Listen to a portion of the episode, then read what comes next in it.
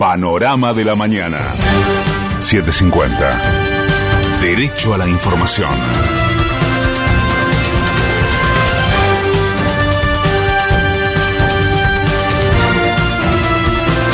Hora 6, un minuto, el cielo está despejado en Buenos Aires. Humedad 82%, temperatura 19 grados 2 décimos.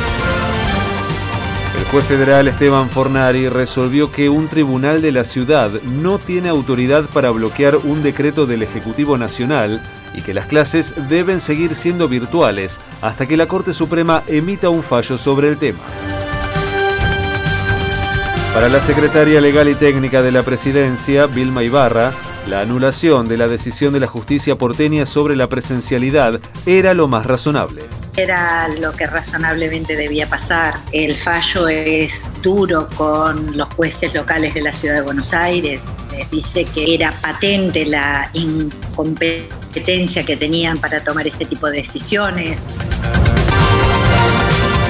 El gobierno porteño anunció que mantendrá la presencialidad en las escuelas hasta que la Corte Suprema se expida sobre la cuestión.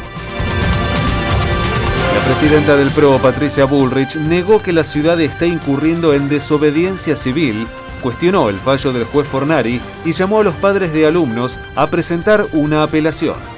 ¿Nosotros hacemos desobediencia? No, un juez federal no le puede dictar a un juez provincial anularle un fallo. Lo que puede hacer es inhibirlo. Y además los padres pueden ir y decir que van a van contra esa cautelar, porque esto fue algo de los padres, van contra esa cautelar y el tema seguirá.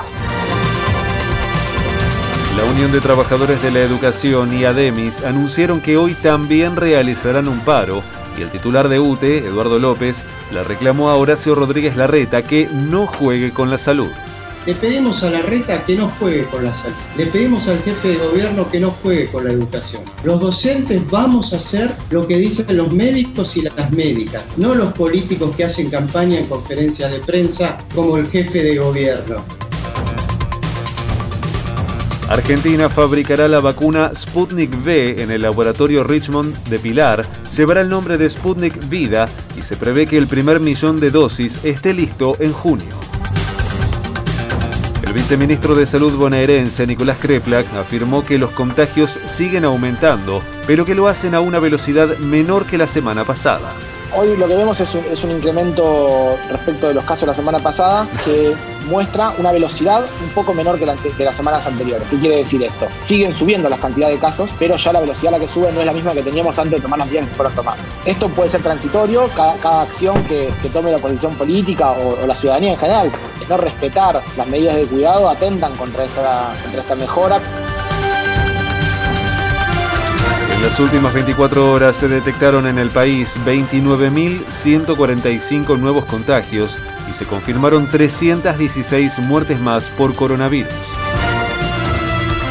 La Nación anunció que no acudirá a la audiencia de mediación por la demanda por la coparticipación para la ciudad, al señalar que la capital federal no tiene rango de provincia y que ya convocó tres veces al gobierno porteño para dialogar. El gobierno se reunió con empresas alimenticias para buscar un acuerdo por el congelamiento de 120 productos de consumo masivo y espera que el primer convenio se firme esta semana.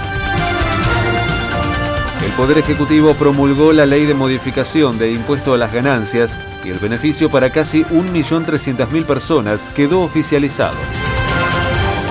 La Comisión Bicameral de Inteligencia confirmó que durante el gobierno de Mauricio Macri fueron espiadas 354 personas y 171 organizaciones políticas. Patria Grande. Cuba anunció que este sábado 24 de abril comenzará a inmunizar masivamente con las vacunas Soberana 2 y Abdala desarrolladas y producidas en la isla. De afuera. Finalmente fue declarado culpable el ex policía que mató por asfixia a George Floyd en la ciudad de Minneapolis. Pelota. Hoy en su primer partido por la fase de grupos de la Copa Sudamericana, San Lorenzo recibirá a Huachipato de Chile a las 19 y 15 y a partir de las 21.30 Independiente recibirá a Guavirá de Bolivia.